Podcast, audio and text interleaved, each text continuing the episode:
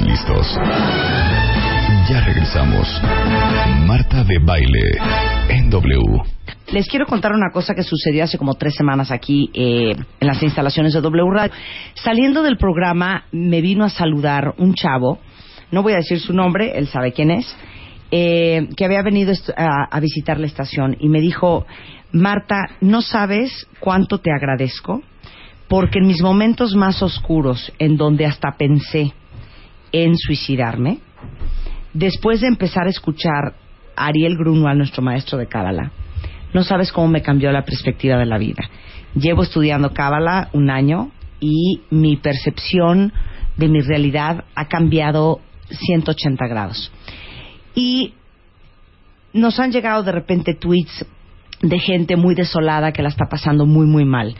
Y por eso nos pareció importante hablar del tema del suicidio, porque cada segundo en este mundo un ser humano trata de suicidarse. Cada 40 segundos un suicida cumple su propósito. Y casi un millón de personas se quitan la vida al año, según la Organización Mundial de la Salud. Está considerado como un problema de salud pública con costos económicos cifrados en los miles de millones de dólares.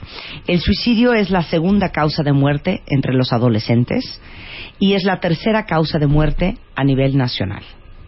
El día de hoy está con nosotros Gaby Pérez Isla, que es tanatóloga, a quien ustedes conocen muy bien, que ha escrito libros de cómo curar un corazón roto y que ha sido un gran apoyo en este programa para muchos de ustedes cuentavientes y que la conocen seguramente en Twitter como arroba Gaby Tanatóloga. Bienvenida, querida. Muchas gracias. Marta. Está con nosotros el doctor José Luis Canales, que es psicólogo clínico, es psicoterapeuta, especializado en tanatología en trastornos depresivos y de ansiedad, adicciones, trastornos de alimentación y autor del suicidio, una solución definitiva a un problema temporal. Bienvenido, José Luis. Gracias, y está con gracias. nosotros Alejandro Águila, que es director general del Instituto Hispanoamericano de Suicidología eh, y participa en el libro Tanatología de Editorial Trillas. Bienvenido, Gracias, este, buenos Alejandro. Y nos acompaña también eh, Carla, eh, que es un testimonio de suicidio porque su hermana logró cumplir su propósito hace Siete años. hace siete años. Entonces queremos platicar un poco del tema, no solamente por los incidentes que hemos tenido en este programa con respecto al suicidio, sino también porque me llegan muchísimos tweets de repente o mails de muchas de ustedes, hombres y mujeres, muy deprimidos, muy desesperados, muy agobiados, muy angustiados y con esta sensación de que la vida te está rebasando. Y creo que este programa les va a ser sumamente útil. Y quiero empezar con José Luis. Me impresionó muchísimo el título de tu libro, Suicidio, una solución definitiva a un problema temporal. Gracias, gracias por la invitación. Definitivamente, si tú me preguntas si el suicidio es una solución, te digo sí, sí es. Porque seguramente dejarás de sufrir lo que estás viviendo en este momento. El problema es que el suicida no tiene la capacidad, se le olvida esta ley de vida que todo es temporal. Todo lo que estamos viviendo, sea bueno, sea negativo, sea agradable, sea desagradable, es temporal. Y el- suicidio es una solución, pero desgraciadamente es una solución definitiva a algo que necesariamente va a pasar. No importa cuán grande es el problema que estás enfrentando, va a pasar porque así es la vida. Todo termina por pasar. Y esto tiene que ver con desesperanza. El que se suicida es aquel que está sumido en la desesperanza. ¿Y qué es la desesperanza? La creencia o la sensación de que no importa lo que hagas, nada va a mejorar. Y esto es una sensación y es una creencia, no es una realidad. El suicida lo vive como una realidad. Y concretando tu pregunta es, definitivamente, lo que no vale la pena es que te bajes de tu propia película por una mala escena. Hay una frase que hace mucho tuiteamos, no tomes decisiones permanentes basadas en emociones temporales. Claro. Y es justamente lo mismo. El suicidio es una decisión definitiva a un problema que tarde o temprano va a pasar. ¿Cuál es la historia de tu, de tu hermana, Carla? Pues mira, eh, para empezar yo tengo, yo vengo de una familia de cuatro hermanos. En realidad, pues tengo dos hermanos que, más bien los dos mayores, se suicidaron los dos. De mi hermana eh, fue la de que falleció hace siete años.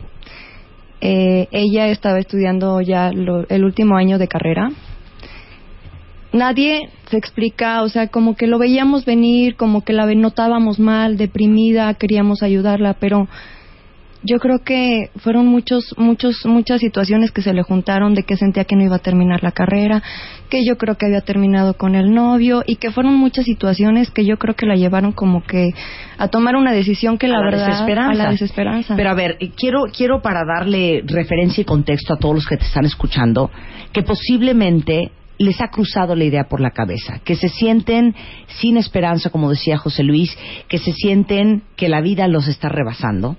Exacto. Lo que tú veías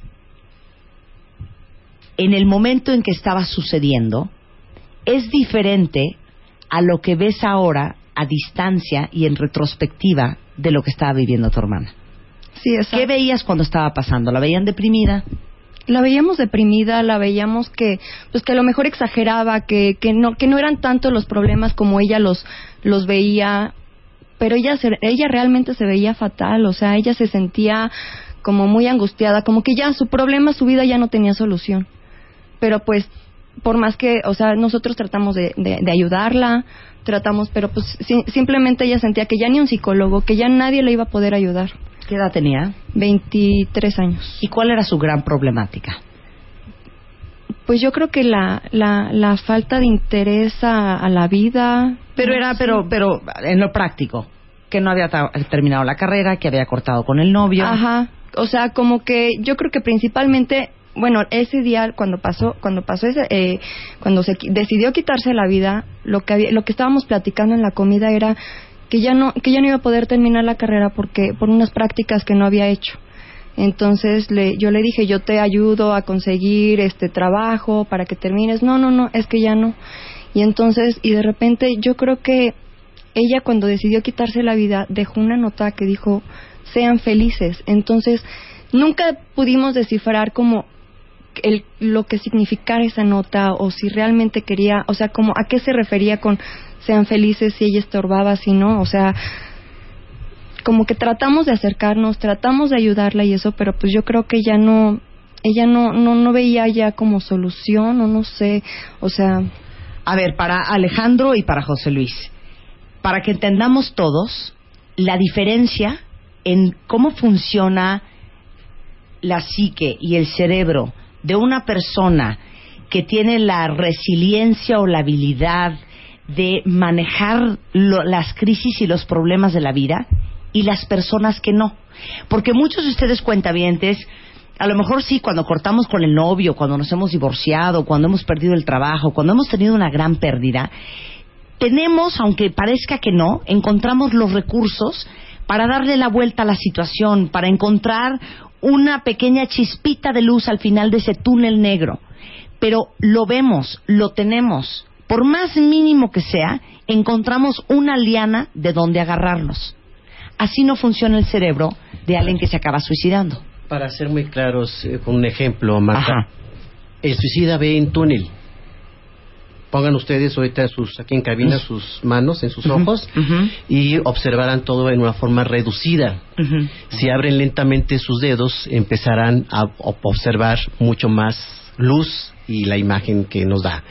El suicida lo que le está ocurriendo es que en este cerrarse las respuestas, las soluciones, las salidas, solo ve una.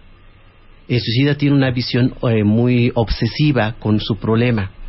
Esto le impide ver la gama tan amplia de salidas, soluciones, respuestas a su problemática. Los que estamos afuera, pues le podemos dar a la persona varias este, soluciones, pero quien está adentro, lo que le está invadiendo es la emoción. No hay razón, no hay lógica, no hay inteligencia. La emoción está invadida en todo el funcionamiento, lo cual impide en que la gente sea asertiva. Yo tengo un libro que se llama Suicidio, la última decisión. En este libro, en la segunda parte, lo que postulo es la forma, Marta, en cómo decidimos. A ver, explica. Eh, Para eh, todos los que están oyendo, ¿cómo decidimos? Bien, muy claro. Generalmente decidimos de tres formas. La primera de ellas en certeza. Cuando estamos claros y muy objetivos y tenemos la seguridad de que esa solución va a ser la adecuada. ejemplo. Yo quiero ir al cine y quiero ver tal película, este, esa fue mi decisión y pues voy y lo hago. Muy sencillo, la cotidianidad. El otro, en la eh, decisión en incertidumbre. Voy al cine o no voy al cine. ¿Qué hago? Echo un volado. Así me la vivo yo. voy a trabajar, no voy a trabajar. Y la tercera, ¿qué crees? ¿Me caso o no me caso? Sí. ¿Lo hago o no lo hago? ¿no? La tercera forma de decidir es muy curiosa. Es una decisión de no decidir. No decido. Voy a decidir después, lo voy a pensar mejor. Es decir, postergar esta decisión, lo cual me permite la reflexión. Y Alejandro no quiere ofender a nadie que está oyendo, ¿eh? que le quede el saco. Mira, Sí, Marta, no, deci- más no- claros. no decidir. Eh, no decidir. Esto, eh, el postergar esta situación nos va a permitir el que analicemos y revisemos más la situación. La mayoría de los suicidas, Marta, el problema es que la impulsividad los rebasa. Cuando yo he trabajado, llevo ya 25 años trabajando con pacientes suicidas, aquel que lo intentó y no lo logró, en ese momento, cuando hablamos, cuando analizamos el momento crítico de decidir quitarse la vida, dice, no sé qué estaba pensando. Y yo le respondo, no, no estabas pensando. Ahora también, yo, nada más complementando lo que dice Alejandro, tú, tú preguntaste qué está pasando en el cerebro de una persona que intenta quitarse la vida y realmente está sucediendo algo. El 20% de la población mundial sufre de algún trastorno depresivo. Todos los suicidas están deprimidos, pero afortunadamente no todos los deprimidos Se intentan suicidar. Claro. Entonces, esta visión de túnel de la que habla Alejandro tiene que ver con depresión. Una de las características de la depresión es la anedonia, es la incapacidad para disfrutar tu vida. ¿Cómo se llama? Anedonia. Anedonia. Anedonia, incapacidad para disfrutar Tú no la vida. tienes, Marta, no te preocupes. Tú Pues en veces disfrutas. sí, en veces no. no, yo te conozco. Tú disfrutas mucho la vida. O sea, es la anedonia, es justamente una constante sensación de tristeza y desesperanza de la que ya hablamos. Entonces, esta visión y este incapacidad para tomar decisiones de manera racional, lo que dice Alejandro. No, es que aquí se junta el agua con las ganas de comer, el Claro. hambre con las ganas de comer. Imagínense tener anedonia. Que no y aparte, nada. ser impulsivo. Y aparte, Ahora, este... perdona más, la impulsividad es bien, es que, nada, complementando lo que dice Alejandro, porque, porque hay un mito, hay, hay muchos mitos, perdón que te interrumpa, No, Marta, no, pero es muy importante dejar esto claro. Hay muchos mitos alrededor del suicidio, y eh, uno de los grandes mitos es que es un acto impulsivo. El suicidio nunca es una decisión impulsiva. Lo que puede ser impulsivo es el momento de llevarlo a cabo. Sí, claro, claro. Pero la decisión está tomada en un periodo de nueve meses en promedio. El suicida se lleva en promedio nueve meses en tomar la decisión. Y lo que puede ser impulsivo es el momento de llevarlo a cabo, que es lo que hablaba Alejandro. El momento. Por eso, Marta, ahorita que Carla, eh, que eh, le agradezco enormemente su presencia aquí, Carla y toda su familia, que es una familia valiente y linda. Ellos dicen, el día que tomó la decisión, no, no lo tomó ese día. O sea, esto viene de Ese día lo atrás. ejecutó, Estaba pero la decisión largamente ya había sido acariciada tomada, esta claro. idea. Nada más que, bueno, vas viendo cómo vas a elaborar, vas pasando de etapas, de que sea una ideación nada más. Todos hemos dicho alguna vez, Marta, ay, qué ganas de ya dormirme y no despertar y que se acabe tanta bronca. No, las cosas por su nombre. Eso. Me quiero matar. Bueno, eso es eh, así, pero eso hasta cierto punto, ahorita me, me dirán si estoy equivocada, puede ser una expresión de un pensamiento, es Claro. sano decirlo, pero no tienes un plan, no hay atrás una, una ideación. La palabra suicidio está muy manoseada. Ay, me quiero morir, no, me voy a dar un balazo. Ay, no, me corto las venas. Lo usamos muy a la ligera y entonces estamos eh, trivializando algo que cuando de veras se dice, tenemos que hacer mucho caso. Porque entre los mitos, esto que decía José Luis ahorita es muy importante. La gente cree que alguien que lo avisa no lo va a hacer. Si lo dijo, es que no lo va a hacer. Perro que ladra no muerde. Perdón esta fea comparación, pero es la frase que se usa. Y sí, la gente lo avisa. Entonces, no es una decisión de un momento. Es algo que vienes planeando, acariciando y que de repente rebotas con el otro, le sueltas un poquito la idea, a ver qué te dice, a ver qué piensa, a ver qué haría. Claro, ojo, no tratamos de sembrar en nadie culpa de cómo no me di cuenta, cómo no vi las señales, cómo porque no tenías que verlas. Porque tú eres el familiar, porque tú eres el amigo, porque no tienes un entrenamiento en suicidología. Me imagino, Carla, que ha de haber sido un proceso bien difícil para ti, para toda tu familia. El tema de la culpa. Sí, porque obviamente dices, ¿y qué hubiera pasado si yo le hubiera dicho? ¿O qué hubiera pasado si yo hubiera actuado así? ¿O qué hubiera pasado si yo no hubiera dicho o no hubiera actuado? ¿No? Entonces, después de todo eso, pues yo creo que cambió mucho el entorno familiar. Cambia desde que te preguntan, ¿cuántos hermanos tienes, no? Y, y, pero tú eres la más grande, la más chica, ¿y por qué no conozco a tu otra hermana? ¿No? Este, ¿qué le pasó? ¿En dónde está?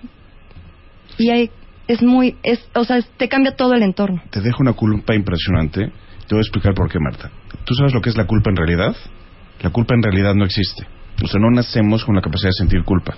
La culpa es enojo no expresado, no identificado. Y hay muchísima culpa en el suicidio, porque en el caso de tu hermana, yo estoy convencido de que si ese día te hubiera dicho, ayúdame, me voy a quitar la vida, hubieras podido hacer algo. El problema del suicida es que no pide ayuda directa y concreta. Eso genera muchísimo enojo. ¿Pero ves por qué? ¿Porque no puede? ¿Porque no quiere? Por, ¿Es mira, una forma de autosabotaje? Es que es un, mira, yo te- hay una parte en psicología que se llama, te digo estos datos porque no, no, no es que pretenda dar una clase de psicología de flojera, pero es importante entenderlo. Hay una cosa que se llama retroflexión. La retroflexión es regresar el enojo hacia ti. Si yo estoy enojado contigo, pero en mi historia de vida no pude y no me enseñaron y no desarrollé la capacidad de manifestar el enojo, lo regreso hacia mí. El enojo que iba dirigido hacia el medio.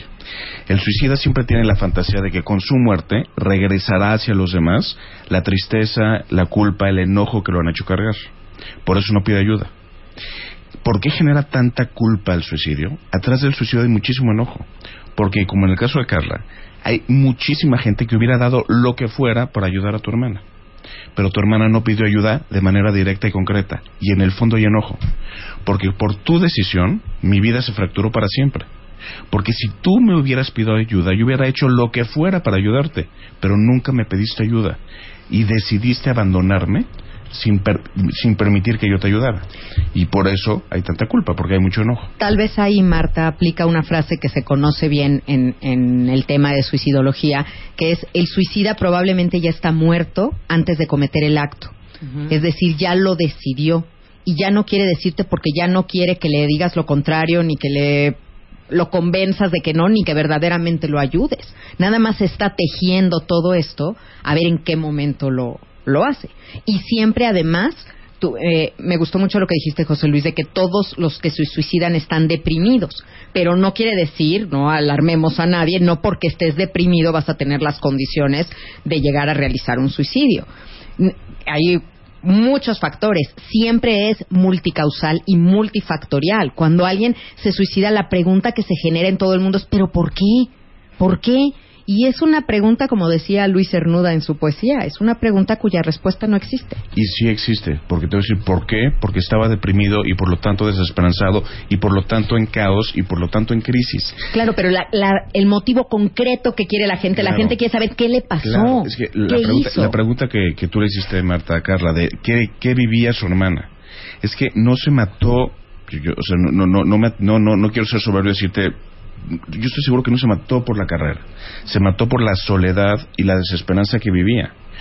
¿Cuál fue el disparador? Siempre hay un disparador que ante los ojos de los que no estamos en una, en una depresión mayor, es una tontería Claro. porque todo tiene solución.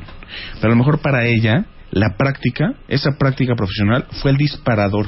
Claro, ese, por eso yo les preguntaba hace un momento. Ustedes, si los corta a muchos de ustedes un novio, o si sienten que no van a poder terminar la carrera, tienen la habilidad de poner eso en su justa perspectiva. Y pueden decir, oye, el que este fulano se haya ido no es motivo para que yo me mate. Por eso decía yo, cómo funciona el cerebro de alguien deprimido para todos los que creen que la depresión es un invento y que no tiene nada que ver con la química cerebral. ¿Cómo está la mente de un deprimido para algo que a todos los demás nos parezca un evento tonto y bastante manejable, para él sea motivo de acabar con su vida? Hablaremos entonces del perfil de la personalidad suicida. Hay cuatro elementos dentro de ello. El primero de ellos es una mancuerna bien curiosa, poca tolerancia a la frustración y poca capacidad de demora. Digan ustedes cuántos de nuestros adolescentes tienen esta mancuerna. Todo lo quieren. Sí, pero claro, así, pero ya. rapidísimo, ni- no digo yo más rápido ni infinitum, que es más rápido, ¿no? Este, es decir, esta necesidad de eh, la satisfacción inmediata y no eh, les es fácil frustrarse. Hay adolescentes que al momento que la computadora no funciona lo rápido que quieren, la empiezan a patear. Este tipo de situaciones en donde nuestra sociedad está haciendo la inmediatez, que todo se tenga ahorita rápido y como quiero, impiden la, el esperar. El suicida parece que no puede esperar eh, las condiciones emocionales, primero de ellos. Segundo, los trastornos de personalidad, los más frecuentes, los trastornos narcisistas y los trastornos límites. Explica. Es, eh, vamos a explicar el trastorno narcisista. Es- Estas personas que en el momento en el que hieren esta vanidad o este egocentrismo de que se les considera que no son inteligentes, que no son guapos, que no son competentes, cualquier adjetivo que se les diga en donde se siente mermada su estructura de personalidad, rápidamente se derrumban. Es la problemática del narcisista. Y el trastorno límite, el trastorno borderline, son personalidades muy impulsivas que todo lo exageran, todo lo exacerban, todo lo viven de una forma muy intensa, con mucha amenaza, eh, no controlan muchas cosas, inclusive caen en adicciones, que es una de las conductas también autodestructivas, porque hay que clarificar que la suicidología no solo ve la problemática del suicidio, sino toda la gama tan grande que existe de conductas autodestructivas, anorexia, bulimia, bullying, cutting y adicciones. Estas situaciones son lo que lleva al perfil de la personalidad, es decir, lo que se cocina, los ingredientes, para que alguien en un momento de crisis que no puede manejarlo, decida mejor quitarse la vida. Y efectivamente hay una acumulación. Lo que pasa con el suicidio es que como que no depura, como que no va sacando los problemas como los va teniendo, sino los va sumando, sumando, sumando.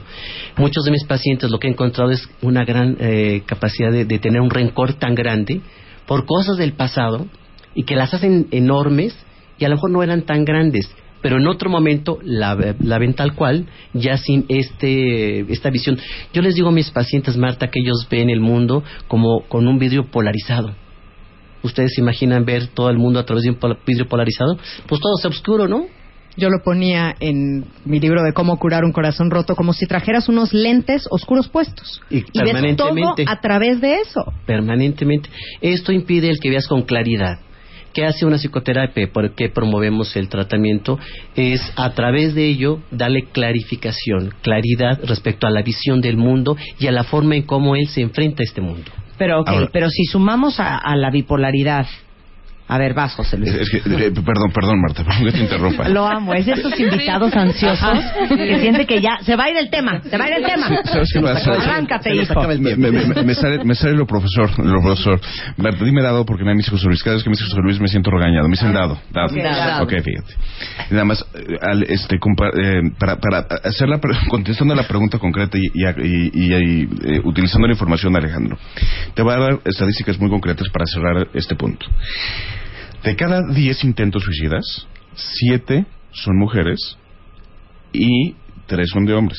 Pero de cada 10 suicidios consumados, 7 son hombres y 3 son mujeres. ¿Qué significa esto? Que la mujer intenta suicidarse mucho más que el hombre. ¿Por qué? Por lo que decía Alejandro. Por los trastornos de personalidad. Y, yo creo que no- te faltó nada más mencionar uno, el histriónico. El- Ay, no seas ya- grosero, ¿eh? ya- No seas grosero, de Mi- veras. mi Sí querida somos, Marta. sí somos, Martín. Mi querida Marta, mi querida Marta. No, Ah, pero entiendo lo que estás diciendo, que cuántas mujeres no han intentado suicidarse para ver si con eso llaman la atención del Por fulano. supuesto. Claro. Oye, pero hay un dato, si José Luis me permite interrumpir Claro. este discurso interesante. Interrúmpanse hasta que sea. Porque, mira, la mujer es vanidosa hasta en la muerte. ¿A poco no, José Luis? Sí, sí, lo sé. ¿Cómo en esta mesa vemos dos hombres nada más. Co- ¿Cómo suicida la mujer con pastillas? El sí, hombre se no quiere morir feas, Marta. Su destrucción es interna. Pero también te voy a decir una cosa, pero también la mujer protege hasta el final, el hombre no. Ah, o sea, claro. la mujer, o sea, siempre, bueno, pero, pero, a ver, pero nada, nada más, nada más Para que termine su idea. No, nada más, bueno. Entonces, eh, tiene que ver con los, la mujer, hay muchos más, hay muchos más trastornos de personalidad en mujeres que en hombres. El trastorno border, del que habla Alejandro, de cada 10 borders, uno es hombre. Pues hay mucho más mujeres border que llevan todo al límite y intentan un suicidio fingido. El problema es que tarde o temprano se les pasa la mano. Y eso yo que me dedico a esto, cada ratito pasa que dices, esta chava lo va a acabarlo consiguiendo. En el fondo no se quiere morir, pero tienes que fingir cada vez un suicidio más realista. Y en una de esas se te va. Ok. Eh, Y tú, tú me hablabas, y, y- y el otro punto importante es que, ¿cómo ha aumentado, eh, la pregunta que hiciste, ¿por qué es una epidemia nacional? Te voy a explicar nada más un término que es muy importante en este, en este tema. Hay una cosa que se llama comorbilidad.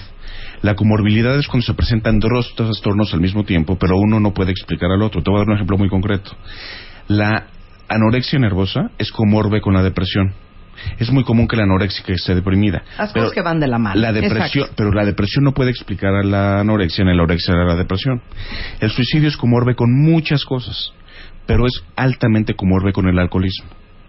Y en un país donde cada vez hay más alcoholismo, el suicidio se ha exponenciado muchísimo. De 1990 a la fecha, el suicidio ha aumentado en nuestro país 650%. ¿Por qué? ¿Qué ha cambiado? ¿Cuál es la, la variable que ha cambiado? Sobre todo en los adolescentes.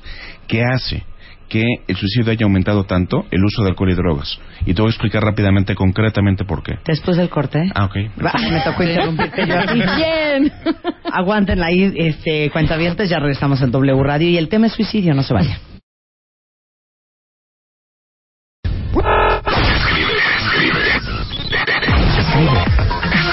Escribe, escribe, escribe, escribe. Radio martadebaile.com Marta de Baile en W.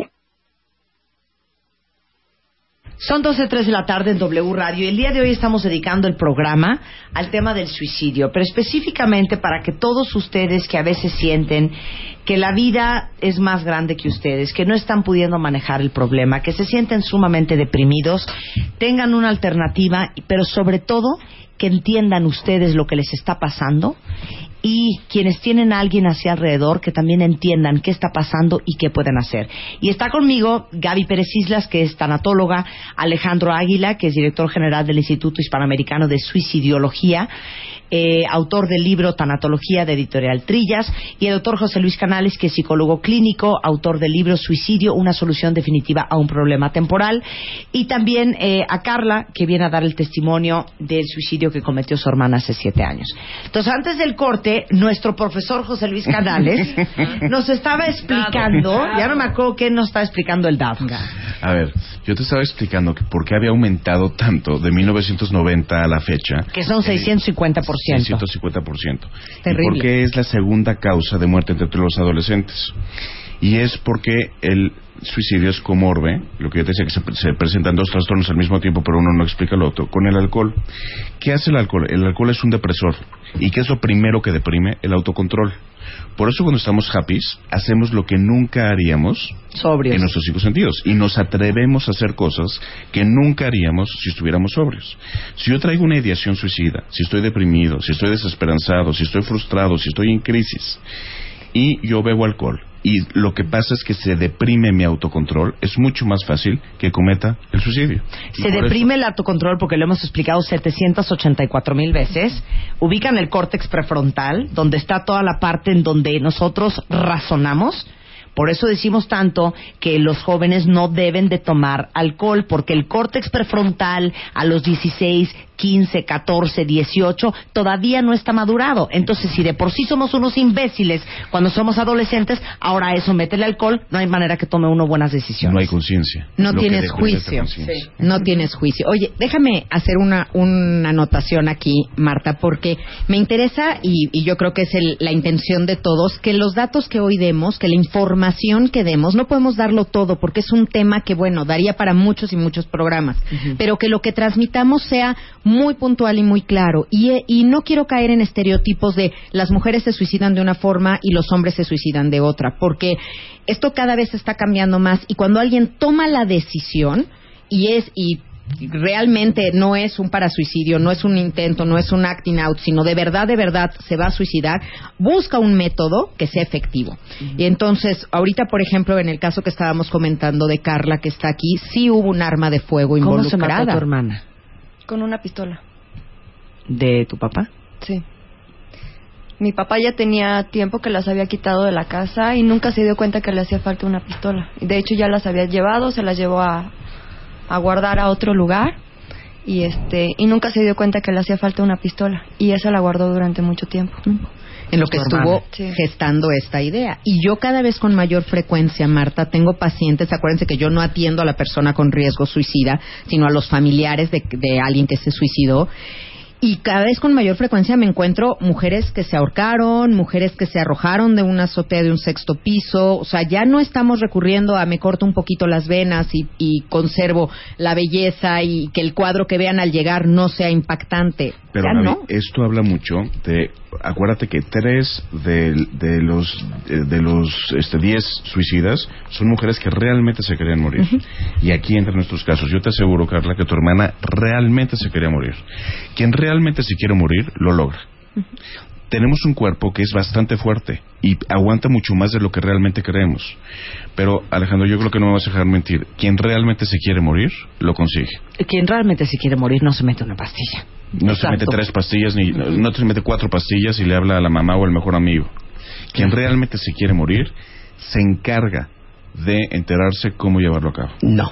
Tú dices Yo, que en, no. en- en mi experiencia, sí. A ver, No, Alejandro, porque eh, yo tengo una frase que explico en donde aunque te pongas, si no te toca, no te va a tocar. Y si te quitas y te va a tocar, te toca. Hay una frase que decían las abuelitas. He tenido pacientes que se meten pastillas, no logran suicidarse, se avientan al metro, el metro, el convoy los golpea y a pesar de que hay vías- a eso está... y hay vías que están con alta tensión este, y no se suicidan. Tengo el caso que estoy atendiendo a un paciente que se aventó de un quinto piso. Tienes el 99.9% que si te avientas de un quinto piso, te suicidas. El paciente está vivo. Y así les puedo platicar de muchos casos, e inclusive gente A que se ha dado un Pero a balazo. ver, Ale, a la si sacas una pistola y te la pones en la cabeza, es que no hay de tu tía. No, Marta, yo tengo un caso. Yo también que se tengo voló caso. un ojo. Ay, Pero Yo- siguió vivo. Yo tuve el caso O sea, que yo también- trabajé, también lo hay. un daño en el hemisferio derecho. Pero hablemos Y del no otro se de la murió. inversa. Y Pero no hablemos se de la murió. inversa.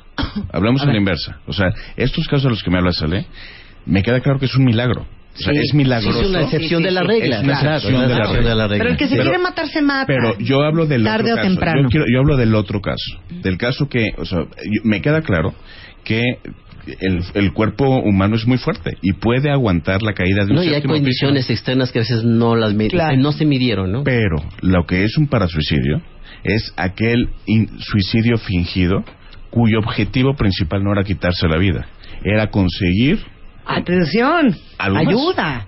atención, eh, evitar, un Lástima, aban- a- sí. a- a- evitar un abandono, compasión. Eso es de lo que yo hablo. No, yo estoy de acuerdo. Yo creo que el que se quiere matar, si no es hoy, es mañana. Y si no es mañana, es en un mes, pero eso va a Mira, yo, suceder. yo nada más que como comentarte un caso. Yo hice mis prácticas de, de una de las especialidades que hice en el GEA González. Y ahí me tocó atender a una eh, trabajadora doméstica que llegó con un intento de suicidio y se había tomado dos frascos de pastillas. Cuando me refirieron el caso, los doctores me dijeron, no, hombre, es una manipuladora, se tomó Melux. Cuando yo platiqué con ella, le dijo, "Oye, bueno, y platícame, ¿tú realmente querías morir? Me dice, yo agarré el bote más grande de las medicinas de la señora. Y me tomé todas las pastillas de una medicina que se llama Malox. Ay, mi vida. ¿Y para qué es el Malox? No tengo ni idea, pero yo me quería morir. Eso es un verdadero intento suicida, aunque el resultado haya sido vida. Porque ella no tenía por qué saber que el Melox es una medicina, es un anti este gástrico, ¿no? no Y le sonó Malox. Le sonó que era muy malo. pero estoy de acuerdo contigo, o sea, hay mucha manipulación y yo sí, Ale, yo sí creo que el que se quiere matar se encarga Lo acaba logrando. Lo acaba logrando. A ver, y, y, y miren, eh, a reserva de que me falta tocar muchos puntos en esta conversación, porque quiero saber cuál es el perfil del suicida, cuáles son los síntomas, a qué tenemos que estar alerta, cuando son niños, cuando son adolescentes, cuando son adultos y cuando son adultos mayores. Pero antes de llegar a eso, recibí un tuit muy interesante que dice, ¿cómo te das cuenta cuando es neta, neta, neta o cuando es una manipulación? Yo quiero contestar eso. No te vas a poder dar cuenta como familiar o como amigo porque no tienes la capacidad y el entrenamiento para poderte dar cuenta, pero no desoigas el llamado de ayuda que es cuando alguien te platica algo así. Si una compañerita del salón te dice, yo estoy pensando en quitarme la vida, ah, chido. No, te lo dijo, cuéntaselo a alguien, no es traicionar su confianza, a lo mejor es salvarle la vida y canalízale con alguien que te acompañe en el proceso, con un experto que sí sepa ver eso. Y, y no desoigas el que te digan, creo que estarían mejor sin mí, yo a nadie le importo, nadie me quiere, porque eso que nos puede sonar a nosotros a bla, bla, bla, en el fondo es lo que de verdad estás sintiendo. Y como tú no puedes medir el riesgo suicida, que se hace por medio de una evaluación muy completa, no es al me late que este sí, me late que este no, porque al mejor cazador se le va la liebre, no lo juguemos. Mejor hay que ponerlo en manos de experto que lo que lo Mucho ojo, porque no podemos este, eliminar a los eh, chantajistas, porque los chantajistas también deciden quitarse la vida en un momento dado. Alguien que le intenta quitarse la vida y no lo logra, tiene el 50% de probabilidades de repetir el intento si no lleva un proceso psicoterapéutico. Entonces lo que tú estás diciendo es, a ustedes no les importe si es manipulación o chantaje o no. Ustedes van a Claro. asumir que esa es la verdad. Sí, Claro. mira, desde el momento hay como un camino del suicida, respondiendo a tu pregunta. Primero, se piensa. Segundo, se pone en riesgo. Y tercero, lo actúa. Desde el momento primero de la concepción a nivel mental, alguien ya empieza a organizar y estructurar en su mente la idea de muerte. Segundo, se pone en riesgo. Y ya hablamos de todas las conductas autodestructivas. Para que llegue al siguiente paso es la acción. Pero a ver, espérame, me quiero regresar. ¿Qué es que se ponga en riesgo? Cualquier conducta autodestructiva. Manejar En el borracho. momento, sí. no ponerte el tener- cinturón de seguridad. Tener sexo sin protección, abusar del alcohol, Sí. este, Empezar a meter drogas. eh, empezarte a meter drogas, eh, eh, de- ju- eh, de- hacer como eh, empezar a hacer Empieza de- una ruleta rusa. de- Una Exactamente. serie de condiciones en donde tu cuerpo, tu integridad, tu salud física y mental está en riesgo. Y la en tercera. cualquiera de su modalidad, es ya actuarlo. Alguien que ya actúa independientemente de que es que nada más se tomó cinco pastillas y este y era chantajista, no le está pasando bien. Al punto que yo quiero llegar y lo importante creo de rescatar del programa es que la gente que quiere quitarse la vida y que aunque el intento sea leve, hay que ayudarla. Ahora, Claro. vamos, a, vamos a aclarar otro mito. No siempre es cierto que el que se quiere morir no avisa. No, no, no. A ver, al contrario. Si- el que se quiere morir siempre lo avisa. La desgracia es que no lo avisa de manera frontal. O no lo escucha o no lo queremos escuchar. O creemos, como dice Gaby, que ay, bueno, es una exagerada, cortó con el novio y por eso está eh, diciendo que se quiere matar. Es que, lo- lo- eh, eh, yo, yo- toman- tomando lo que dice Alejandro, es que definitivamente nadie intenta suicidarse en el mejor momento de su vida. Qué bruto, me la estoy pasando tan bien que me voy a suicidar. No. Cualquiera que esté, aunque sea manipulación, la estoy pasando mal. Tú hiciste una pregunta muy concreta. ¿Cómo identificar a un manipulador, a un, a un parasuicida? Vamos a llamarlo así, un parasuicida porque ese es el nombre, un parasuicida o un suicida verdadero. Tienes que hacer una evaluación y descubrir realmente qué hay atrás. Y si hay atrás un trastorno de personalidad, tratar ese trastorno de personalidad, si hay una depresión, si hay un problema. Ok, entonces vamos a entrar a otro tema. Todos los que tienen hijos adolescentes lo han visto. Lo he visto yo. Les agarran los cinco minutos hormonales y dicen, odio a mi familia, odio esta vida, me quiero matar. ¿No? Ese es, ese es bastante la cantaleta de muchos chavos, ¿no? Como padre, automáticamente se te paran los pelos de orejas si sabes un poquito de este tema o si has escuchado este programa dos veces en tu vida, que eso puede significar algo o no. Pero para los que somos padres de adolescentes, ¿en qué momento nos debemos empezar a preocupar y ser proactivos? Porque es normal que un adolescente te diga, ¿para qué me trajiste al mundo? Te odio, odio mi vida, mi vida es un infierno y todos esos discursos. Yo, yo, yo sé que Gaby quiere decir algo, yo no te digo algo rapidísimo. En la conducta. Conducta. Más, o sea, una conducta habla más que mil palabras. Si tú ves a tu chavita que llega de la escuela y se duerme, si tú ves a tu chavita que está comportándose de manera diferente, que está retraída, que está aislada, que está triste, Bajo rendimiento escolar. bajo rendimiento escolar, o sea, guíate por la conducta, no por las palabras. Es mucho más importante que te guíes por la conducta desde mi punto de vista. No, yo estoy de acuerdo y algo que hay que dejar bien asentado en la mesa, Marta, no hay inmunidad al suicidio. Tú y yo y cualquiera de los que estamos aquí nos podemos suicidar. Todos estamos Todos en riesgo estamos en visto riesgo. desde ese punto. Eso claro. es bien importante remarcarlo porque todos los papás, y no es para generar angustia ni preocupación extrema, eh, piensan que en su casa no va a ocurrir, que eso no va a pasar, que esto ocurre afuera en otras personas, pero no en mi familia. Cuando nosotros en las pláticas, en los cursos, en los diplomas que tenemos, le explicamos a la familia que no hay hasta el día de hoy una vacuna, una inyección, una pastilla que te des y dices, yo ya estoy inmune al suicidio, desde ese momento hay que efectivamente, como dice José Luis, preocuparnos por la conducta. E inclusive, yo agregaría, José Luis, porque ya, creo que para allí ibas, si alguien te dice que está muy feliz, ¿Que está muy qué? Claro, porque Feliz. también puede tener esta máscara que es un rostro de euforia, pero atrás realmente No, pues, sus dicen Mejor otra cosa. te quedas te mato, Bueno, los eh, todos. No, no, no, es no, el no. paso del jabonero. No, no, no, no, no. No. que A ver, no cae, resbala y A al ver, que no lo o sea, empujan. A ver, a ver, es que, es que yo, yo, yo te entiendo porque conozco del tema, pero a ver, es bien importante esto. La conducta. Si yo te digo, estoy feliz, pero mi comunicación no verbal es que no estoy feliz, guíate por mi comunicación no verbal y no por lo que te digo. Otra vez, ¿Sí por la conducta el y no por bipolar, las palabras. El que está en la manía y va y compra y se siente muy feliz y de mucho amor y muchos abrazos. Yo he tenido pacientes que dicen, es que ayer acabamos de festejar su cumpleaños y dice que era el más el día más feliz de su vida. Y, se se suicidó. mató. Pero, pero acuérdense de la planeación suicida. Sí, se esperó. sí. Y, y digo, y el quien está ma- en mayor riesgo suicida es el que sufre trastorno bipolar. Pero no, pero eso Bueno, es otro ese es tema. el Pero es que yo entiendo como por puntos. pero- A ver, pero necesito bullet points. pero, pero concretamente, concretamente, contestando tu pregunta, si tú me preguntas en qué me fijaría yo si yo fuera papá de adolescentes, uno, en la conducta y dos, en la manera de beber y si está fumando marihuana, que es una tragedia en México, como yo te puedo decir que soy terapeuta. Antes había como colegios, ¿no? Este, eh, había como perfiles de colegios los que se tendían a fumar más marihuana que otros. Hoy te puedo decir que es una tragedia, como la marihuana es una verdadera epidemia en cualquier nivel socioeconómico. Claro. Y la marihuana es un depresor, igual que el alcohol. Lo mismo que expliqué del alcohol es con la marihuana. ¿Por qué cuando dijo marihuana José Luis Alejandro se te pararon los pelos? Es que es increíble la cantidad de gente que ahora está usando la marihuana bajo el mito de que es... eh, Hace menos daño que el cigarro, menos te daño dicen. que el cigarro.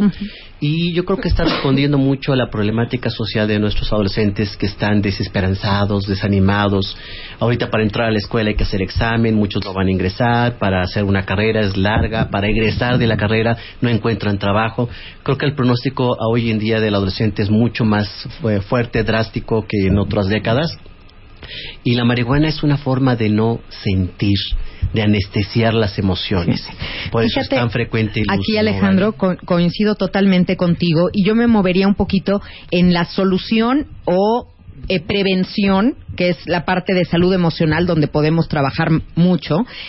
Cuando tú estás viendo estos rasgos en una persona, en un hijo, en un adolescente, acércate y pregúntale. Tiene que haber comunicación. Lo dije hace poco en un colegio cuando tú veas raro a tu hijo que tiene algo, no sabes, ¿por qué no te acercas y le preguntas, oye, te veo de esta manera? ¿Has, ¿Has pensado en quitarte la vida o te estás lastimando a ti mismo? Ay, no, me contestaron los papás, pero enseguida notaste el incómodo. ¿Cómo le voy a preguntar eso a un hijo? Tienes miedo a la respuesta. Pero ¿por qué no vas a preguntarle? Si le preguntas es decirle, me importas. El peligro es todos los papás que ven y no ven. Qué buen punto. Oye, yo quiero decir estos tres puntos que siempre en los medios que nos Alejandro, invitan, por aquí favor. puedes decir lo que Ay, qué quieras. maravilla. Por eso me gusta venir aquí. Pero tenemos a Marta lista de- para anotar oye, sus bullets y no, le- no se los damos. Ahorita lo vamos que a dice eso. Gaby, que es bien este, interesante. ¿Qué pasa, Gaby, si no, alguien nos dice que se quiere quitar la vida? Ahí les va, anoten sí, por favor, Ujú, saquen es pluma y papel. importante. Punto número uno, si Arroba alguien nos dice que se quiere quitar la vida, primero, escucharlo.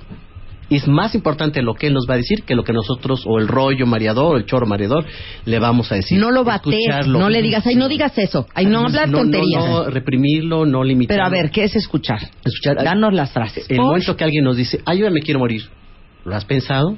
¿Cómo lo has pensado? ¿no? ¿Lo has planeado? ¿Cómo lo has planeado? ¿Cuántas veces lo has pensado? ¿Qué tan frecuente es esto? Explorar.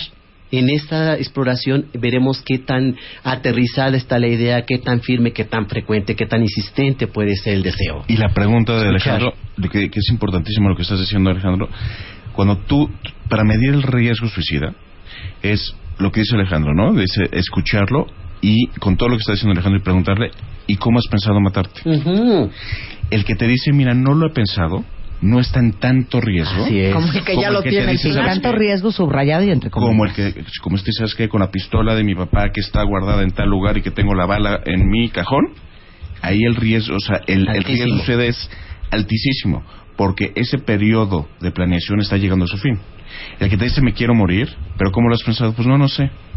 Está en, me- en- en menor riesgo que el que ya tiene un plan. Y ahí Entonces, vamos con el segundo punto. Dos. no juzgar Si le dices que es malo suicidarse, que es pecado, que no está bien, que van a sufrir mucho, que todas las consecuencias y que es mil, mil adjetivos y calificativos a la condición o a la decisión, no ayuda.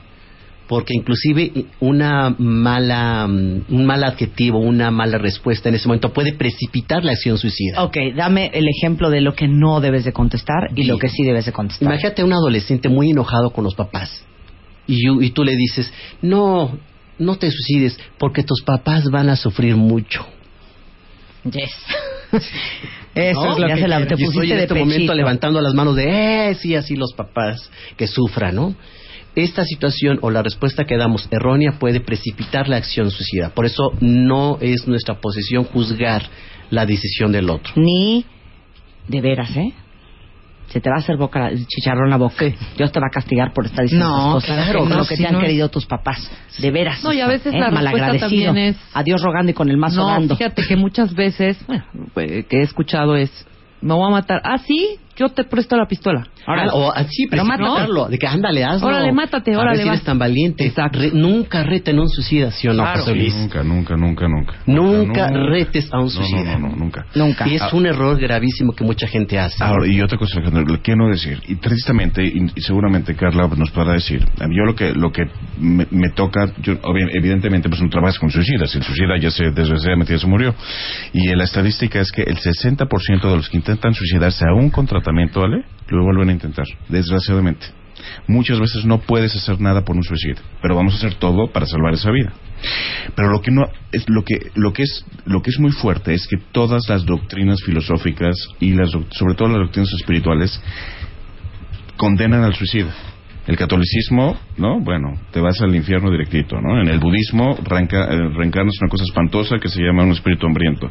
En el judaísmo, bueno, ¿no? Quedas fuera de la luz de Dios. Y yo estoy convencido que lo que haya después de esto tiene que ser amoroso y tiene que ser compasivo. Y no hay mayor sufrimiento que la desesperanza. Lo que haya después no puede ser sino compasivo y amoroso. Y es, hay que, justamente yo creo que hay que ser compasivos y amorosos con un suicida. Y nuestro papel no es juzgar, finalmente. Este, Esa es la segunda, no y ahí vamos con la tercera, canalizar a un especialista. Eh, cuando dice José Luis que muchos se meten a tratamiento y aún así se suicidan, ahí yo cuestionaría los tratamientos. La problemática en México es que no hay suicidólogos. Somos muy poca gente que nos estamos dedicando a esta especialidad. Yo tengo consulta llena porque muchos de mis colegas psicólogos le huyen al suicida. El suicida es como la papa caliente, nadie lo quiere.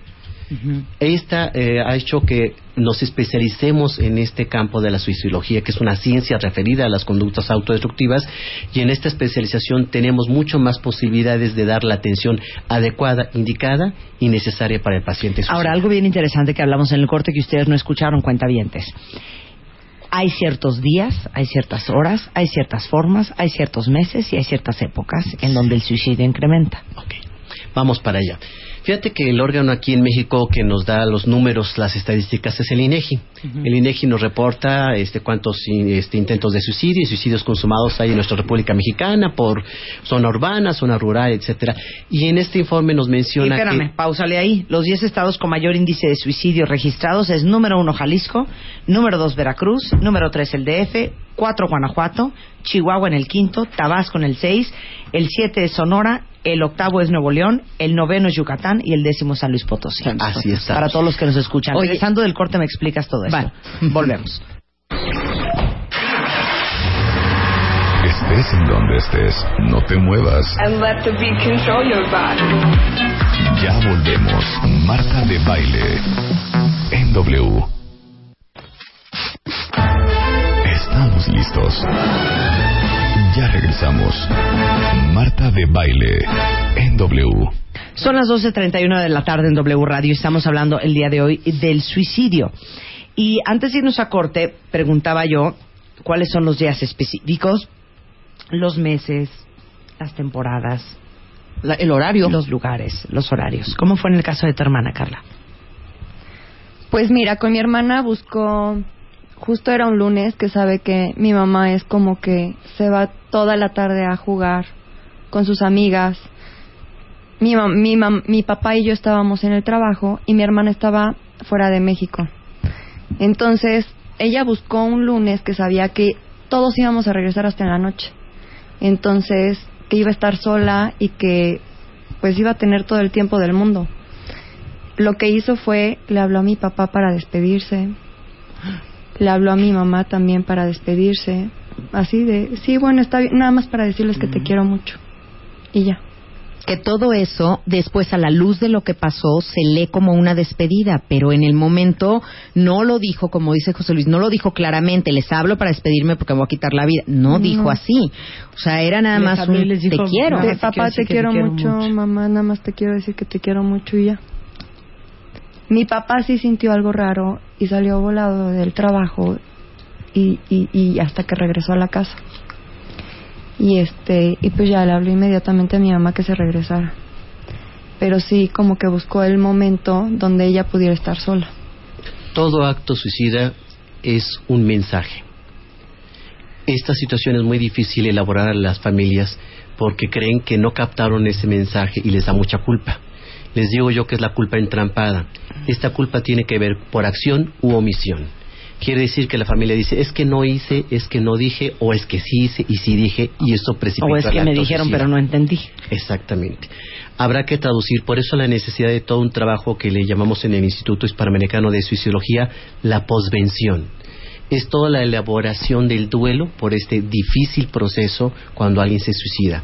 Hay que entender lo más posible la situación, hay que traducir las acciones del suicida y eh, entender que el día, el lugar, la hora y muchas cosas que son actuadas hay que traducirlas a palabras para que se pueda comprender este proceso y esta acción. Claro, todo eso desde la vista de un experto. Así la es. familia no podría haberlo hecho. Creo que ha faltado una, una definición un poco que es parte de la comunicación que hay que tener con los jóvenes, de no juzgar el suicidio, el suicidio es un acto valiente o es un acto cobarde. Se suicidan los valientes, los cobardes o los locos. El suicidio es un acto desesperado. No le pongamos juicio, no lo hagamos admirable. Me preocupa que de repente aquí en los colegios en México ha pasado que se suicida una niña y entonces le hacen un homenaje. Todos en el patio con globos blancos y lo lanzan y de pronto la niña que nunca era vista tiene una notoriedad y aparece en una página del anuario ella sola y demás. Hay que tener mucho cuidado con lo que estamos haciendo. O sea, no es orgullo que se comparte, no es algo aplaudible. Es, es producto de una enfermedad que es la depresión y fue esa conclusión. Pero ¿por qué no hacemos lo mismo con quien muere de otra manera? No lo estemos ensalzando tampoco. Vamos a hablar ahorita de la depresión y el suicidio, pero quiero que expliques los días, los meses, las horas y los lugares. Bien, coincido efectivamente con lo que nos comparte Carla, en donde el acto suicida muchas veces se consuma los lunes. Parece que este inicio de semana, en este empezar, en este... eh, Enfrentar la realidad. eh, así es. Eh, yo le comento mucho a mis alumnos que a veces los lunes nos cuesta trabajo hasta levantarnos. Bloody Monday. Exactamente, ¿no? Entonces, mm, eh, estadísticamente vemos que los lunes es un día de mucho acción suicida consumada y los intentos son los sábados en la noche. Muchos de los intentos los hemos eh, registrado a partir de las nueve de la noche. Esto tiene que ver con el sábado, es finalmente fin de semana. El sábado en la tarde se hubo una acumulación de situaciones y de emociones.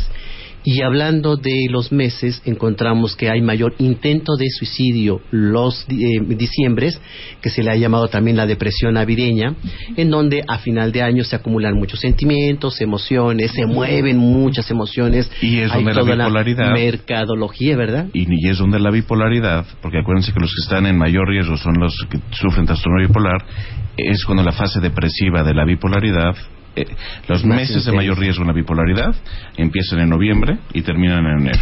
Si el Y clima es- no ayuda. y, o sea, y no, la enfermedad no ayuda y es Y es cíclica y eso es- te toca porque te toca. Y los lugares es en tu casa. Y exactamente, y lo- el, y el suicidio consumado se hace más en enero. Desde la cuesta de enero, de los problemas de enfrentar la nueva vida, el nuevo año, el- los planes, etcétera. Y sí, eh, generalmente el lugar más común para suicidarse es el hogar y generalmente o la recámara o el baño personal como espacios íntimos, como espacios privados en donde la gente considera que allí puede ejecutar todo este plan que tenía ya acumulado. Dijeron al principio, no todos los deprimidos se suicidan, pero todos los que se suicida- suicidan estaban deprimidos. Sí. ¿Qué hace la depresión en el cerebro de una persona así? La depresión es una enfermedad que tiene un componente, es una enfermedad que tiene un componente bioquímico y la parte bioquímica de la- en la depresión no te permite visualizar la vida con una perspectiva realista. Hace que percibas la vida con una perspectiva, con la perspectiva de túnel de la que hablaba Alejandro. Bioquímicamente, no pu- tienes la capacidad de percibir las cosas tal y como son, sino las percibes de una manera oscura. Y ustedes ya son expertos en el tema del cerebro gracias al doctor Eduardo Calixto, a la doctora Feggy Ostrowski. Hemos hablado 26 mil veces de dopamina, de catecoleminas, de norefedrinas, de Serotonina. serotoninas, de... Me falta una. Me falta una ina. Adrenalina. Y, no, no, me Adrenalina. falta otra. Es dopamina, Oxitocina. no, es eh, Serotonina. Serotonina. ¿Será oxitocina? Sí.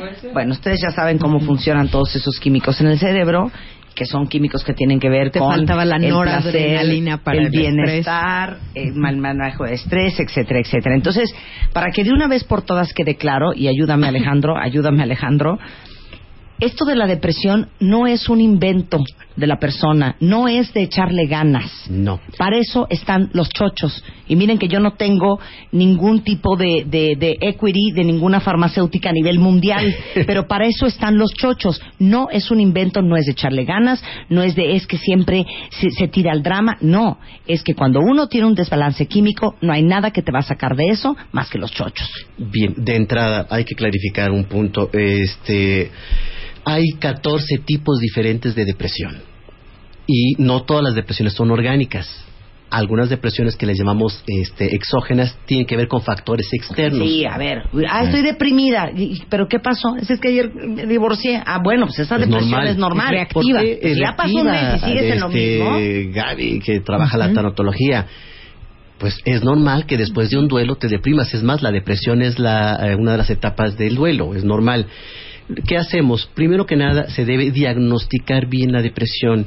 Y me parece importante señalar que no todas las depresiones son orgánicas, porque toda la gente que llega a consulta, para quienes somos psicólogos que no somos de formación médica, nos piden eh, medicamentos. Un chocho. Y no, primero hay que hacer bien el diagnóstico, hacemos un trabajo multi-interdisciplinario en donde si el psiquiatra considera que se requiere un medicamento, entonces se le da. Si no, el tratamiento psicoterapéutico sería suficiente si se trata de una depresión exógena.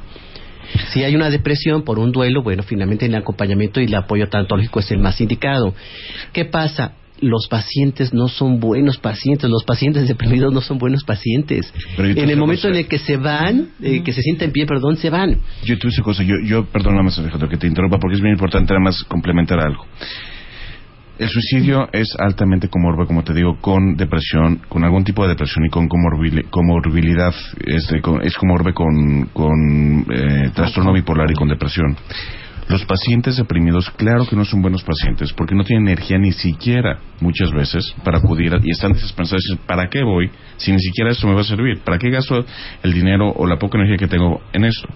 Pero también es cierto que los psicólogos muchas veces somos muy necios en no saber remitir y no saber este, diagnosticar con claridad Cuando que tiene es- que ser medicado. lo- cuando Claro, tiene que ser nos medicado. falta humildad Claro. de O sea, dónde, hasta tan- dónde entro yo y dónde no. El psicólogo que no manda a, este, paciente. a- a- al paciente A un co- psiquiatra. como el psiquiatra que se cree terapeuta y el psiquiatra que se cree dar terapia y no es terapeuta. Y porque les hemos explicado muchas veces, cuentavientes, que el psicólogo no medica, el que medica es el psiquiatra. Y quien da terapia Ahora. es el terapeuta, no el psiquiatra. Exactamente, los, los psiquiatras en general no son buenos no, terapeutas, pues esa es la porque no, verdad. son- no estuvieron para eso. Marta, y los tanatólogos, por favor, los tanatólogos no medican, no se meten con el- los medicamentos. Si un paciente está tomando medicamentos, es un paciente psiquiátrico, Claro. no es de... Y el tanatólogo no da terapia, da un acompañamiento. Claro, Exactamente. ahora, otra cosa.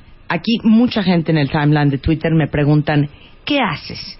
Si a alguien de tu familia le ves todo el perfil de suicidarse, o que ya lo intentó alguna vez, o que amenaza con hacerlo y no quiere ir a terapia. Buen punto, Marta. Métanlo a la cárcel. No, no, porque ahí no, también no. se pueden matar. No, No, no, no, no. No, vamos al punto.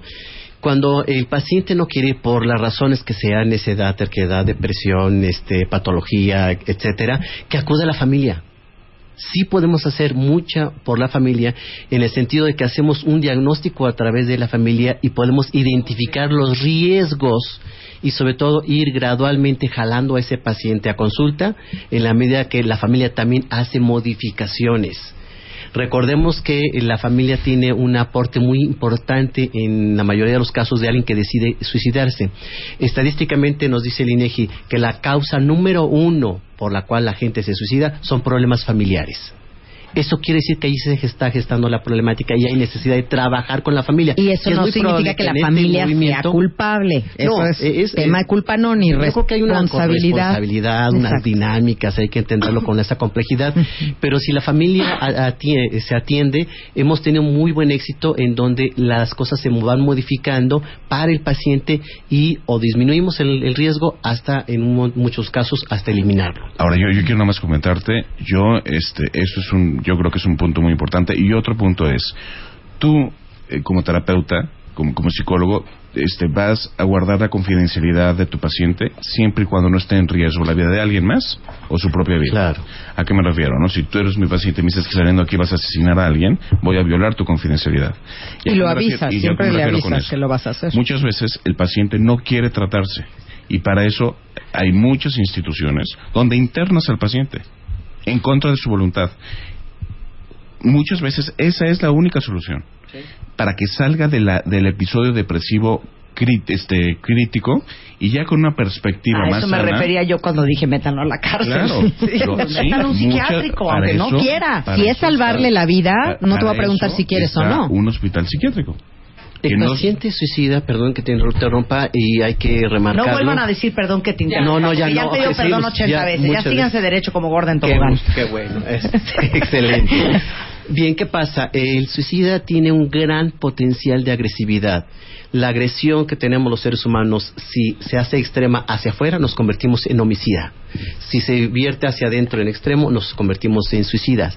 Entonces, el paciente suicida está en este juego. Por eso cada vez escuchamos en las noticias de que llegó, mató a tantos niños y después se suicidó. Este potencial agresivo es muy intenso. A ver, explica eso. Sí, Que siempre es así, ¿eh? claro. Lo de Sandy, Sandy, Sandy Hill, ¿o cómo se llamaba? Lo que pasó en Connecticut en el Tenemos colegio, que él casos mató a los chavitos, mató a su mamá y luego se mató él. Esta condición hace que el potencial agresivo es tan intenso que matando no se acaba.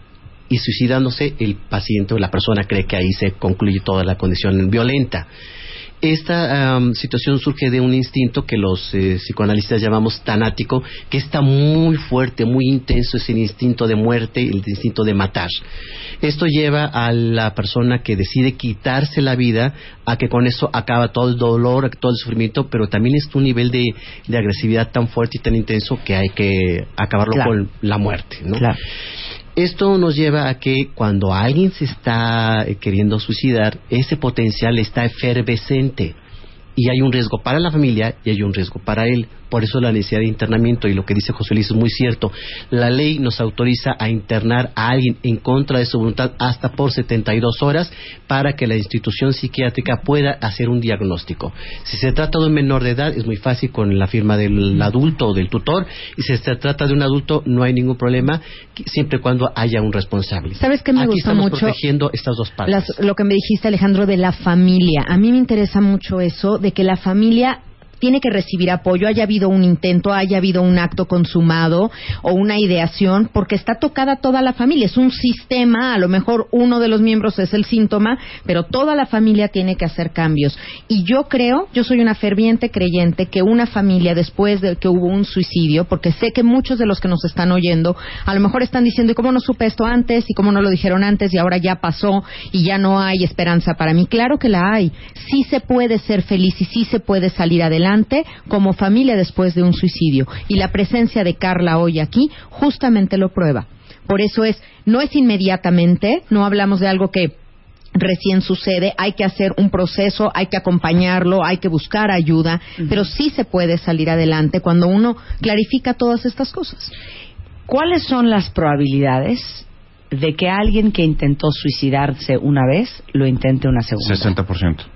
Yo tengo unas estadísticas, digo, esto las estadísticas hay que tomarlas con cierta reserva en el sentido de que pues varían de acuerdo al autor, a las condiciones, etcétera. Esto es del INEGI, Hablamos- ¿eh? Del INEGI y de la OMS. 60%. 60%. ¿Tú qué dirías? Es que bueno, yo tengo el que si alguien intenta por primera vez quitarse la vida, tiene el 50% de repetir el intento si no pasa por un proceso psicoterapéutico. Si lo intenta dos veces, esto se eleva a un 75%. Y si lo intenta tres veces, se eleva hasta el 90%. Yo he tenido, Marta, eh, pacientes que han intentado quitarse la vida hasta 18 veces. No, esas ya no son ganas. Esas ya no son ganas. Sí. Ahora, bueno, el punto es que el que lo intenta una vez, seguramente lo va a intentar la segunda vez, para quien me lo preguntó ahorita en Twitter. Y quiero hacerles una pregunta otra vez, porque la hice hace rato y de veras ustedes no me están entendiendo. ¿Por qué no se da uno cuenta? Porque no tienes tú la obligación de... O sea, tú no estás deprimida. O sea, no tenemos la obligación de estar deprimidos y pensando, ideando nuestro suicidio. ¿Cómo te das cuenta si el suicidio es lo más íntimo que hay? Todo, todo transcurre, toda la planeación transcurre en la mente y en las, en las emociones de un individuo. A no ver, se habla. Carla, viendo para atrás, tú te has preguntado, ¿por qué no nos dimos cuenta? ¿Sientes que sí pudiste haberte dado cuenta o no? Es que sí nos dimos cuenta nosotros, o sea, sí quisimos tratarla, sí quisimos ayudarla, sí quisimos llevarla a tratamiento, pero finalmente no quería, no quería llevar tratamiento, no quería llevar nada. O sea, no, pero tú te diste cuenta que tu hermana estaba deprimida y que andaba muy mal, pero Sí. no te diste cuenta que se iba a matar. No. No, o sea, nunca te imaginas como hasta qué Es que ese grado. es el punto, Es que, que nunca te imaginas. Todos tenemos un pensamiento mágico del que se muere es el otro, esto pasa en otras casas, a mí no me va a pasar, a nosotros no nos va a pasar. Entonces tenemos que quitarnos este pensamiento. Por eso empezamos por preguntarle al joven, No, por mí- hablar, por por ponerlo eso, a mí sobre la mesa. eso. A mí te eso. O, o no se van. Hay una, no, con mucho gusto vamos a aportar este, teóricos, a lo mejor esto nos Ya, ayuda. no, neta. Ok. Neta. Decía, Durkheim es un eminente sociólogo, que es el primero de los que ha escrito libros sobre suicidio. Si ustedes van a librerías, creo que es el primero que van a encontrar. Él decía que la sociedad hace o deja de hacer cosas para que alguien se suicide. Y si lo llevamos al núcleo familiar, hay familias suicidógenas. Esto quiere decir que todos de alguna forma contribuyen con cosas o dejan de hacer cosas para que un miembro de la familia y en esta dinámica familiar y en estos roles familiares entendamos que siempre hay un chivo expiatorio. Alguien que de alguna forma carga con toda la problemática familiar, en donde la familia en estos juegos psicóticos o locos no está eh, pudiendo ver porque hay una negación y una patología alrededor de esta dinámica, en donde el órgano más frágil, más sensible, el talón de Aquiles de la familia, es el que absorbe toda esta problemática y finalmente se suicida. Yo creo Pero que no nos Marta, esperen, Marta, nadie me ha Marta, contestado. Marta, Marta, yo te quiero Yo decir una sigo- cosa. yo sigo Marta, con dudas. Marta, yo te quiero decir una cosa. En muchos casos la gente no se da cuenta. En muchos casos la gente sí se da cuenta, como Claro. el caso de Carla. Pero yo soy responsable de mi propia vida. Ah, Si tú te quieres matar, aunque yo me dé cuenta y trate de ser lo que sea por ti, te vas a acabar matando. Porque tú eres responsable de tu vida. No es cierto que todo, en todos los casos, las familias no se dieron cuenta. En muchos sí se dan cuenta y trataron de ayudar. ¿Pero qué quiere decir? There's only so much you can do. hay veces que no puedes, o sea, hay veces que no puedes hacer nada más. Es como el adicto, es como el alcohólico. Tú puedes ayudarlo hasta cierto punto. La responsabilidad de su propia vida recae en él. Claro, La- totalmente. yo tengo muchos, muchos casos que me traen al hijo y sí se dieron cuenta. Porque no es cierto que toda la familia es patológica este, cuando hay una ideación suicida. Puede ser una persona que está pasando por un mal momento y pasa por una, un problema, una crisis. Muchas veces sí te das cuenta. Yo lo que te digo es intuición. Nadie conoce mejor a tus hijos Que tú, ¿no? claro. que tú. Y hacer a un lado el miedo. No dejes que el miedo a que esto pase en tu casa se- esté al, al volante de tu vida. Pásalo al asiento del conductor y toma las medidas que tengas que tomar hablando y viendo sin tanto miedo. Por eso estamos haciendo esto, para hablar del tema, porque esto sería lo primero. Tenemos tanto miedo que ni del tema hablamos. Entonces hay que hablarlo, hay que ponerlo sobre la mesa, que lo que pongamos ahí encima nunca hará disfuncional a una familia. Es lo que escondemos abajo del lo, tapete. lo que les digo, intuición. Si te late que algo está pasando, está pasando. Haz algo. El Pensamientos suicidio finales. es la única muerte evitable. atendamos a las problemáticas familiares, la depresión y toda la salud física y mental. Y para todos ustedes que quieren consultar a Dado, Alejandro o a Gaby, ahí les van los tweets. Gaby es arroba Gaby Tanatología, no, perdón, Gaby Tanatóloga en Twitter. Alejandro es arroba Suicidología. Y José Luis, el de la voz, es arroba Dado Canales. Pues les Marta, agradezco a los déjame anunciar rápidamente, nada más si me permites. Voy a tener un taller, un curso, el 9 de junio. Entonces, si me contactan ahí o en tallertanatología.gmail.com para avisarles. También Alejandro nos hizo favor de traernos becas para regalar medias becas para una plática que tiene hoy y otros cursos que tiene. Dado nos trajo cinco eh, audiolibros, bueno, sus libros electrónicos son ebooks y yo también traje por ahí un regalito, tres libros que ustedes después decidirán la, la mecánica de cómo curar un corazón No, roto mándenos, para... mándenos un tweet para el libro de Gaby Ok. y los ebooks cómo los bajamos. Ahí, ahí está en, en los códigos. Ah, aquí tenemos cuatro códigos del ebook de suicidio, decisión definitiva, el problema Eso, temporal. es- eso es nada más como que yo quisiera cerrar. El suicidio siempre es una decisión definitiva a algo que va a pasar. Acuérdense, lo bueno de lo malo es que pasa. Como decía la obra de Avenue Q. Just for now. Just for now. Just for now. Alejandro, ¿tú qué trajiste de regalo? Con muchísimo gusto. El día de hoy, pues claro, todos regalamos muchas cosas el día de hoy, estamos muy dadivosos. Y bueno, eh, tenemos la construcción de la pareja. Muchas de las problemáticas del acto suicida es porque a la gente le cuesta trabajo o elaborar un duelo o construir una nueva pareja. Por eso el día de hoy tenemos un taller que se llama La separación de los amantes. De 4 a 7 estamos eh, al sur de la ciudad y regalamos 10 medias becas que nos mm, llamen aquí o que nos, ¿Dónde pueden en ver todos los informes? ¿Hay una página de internet? Claro que sí, www.suicidología.com.mx es la página número uno en búsquedas de Google. A ver, ¿cómo se llama el, el curso de hoy? www.suicidología.com.mx la página y el curso La separación de los amantes. Eso está precioso, porque no hay nada más horrendo que morir en el otro. Así es. Ay, mi Marta. a Igor Caruso. He sufrido, no se crean, ¿eh? ¿Leíste a Caruso? Eh, ¿Qué tal? Si yo, mira, pura información de último momento. En cualquier momento puedo Dejemos el mensaje antes de que Carla también dé lo suyo de que finalmente el suicidio es una puerta que se nos ofrece como un amigo y después pasa una factura muy cara. Es una puerta falsa, no la abramos. Carla Adorada, mil gracias por venir a compartir. Un beso a ti y a toda tu familia. Muchas gracias a ti, Marta. Pues yo quisiera, la verdad, compartir este testimonio porque pues yo sé que hay muchas personas que seguramente están pasando por esto. Como familia nos afecta muchísimo, pero creo que podemos salir adelante y como decían aquí, este, pues que, que siempre son pasajeros, ¿no? Los sentimientos son pasajeros, las crisis son pasajeras, entonces como que siempre al final del túnel como que hay una luz. Y entonces siempre hay como siempre hay como como que se puedan superar los problemas. Muchas gracias, Carla. A ti, De Marta. todo corazón. Con esto nos vamos. Tengan un lindísimo fin de semana. Estamos de regreso el lunes en punto de las 10 de la mañana.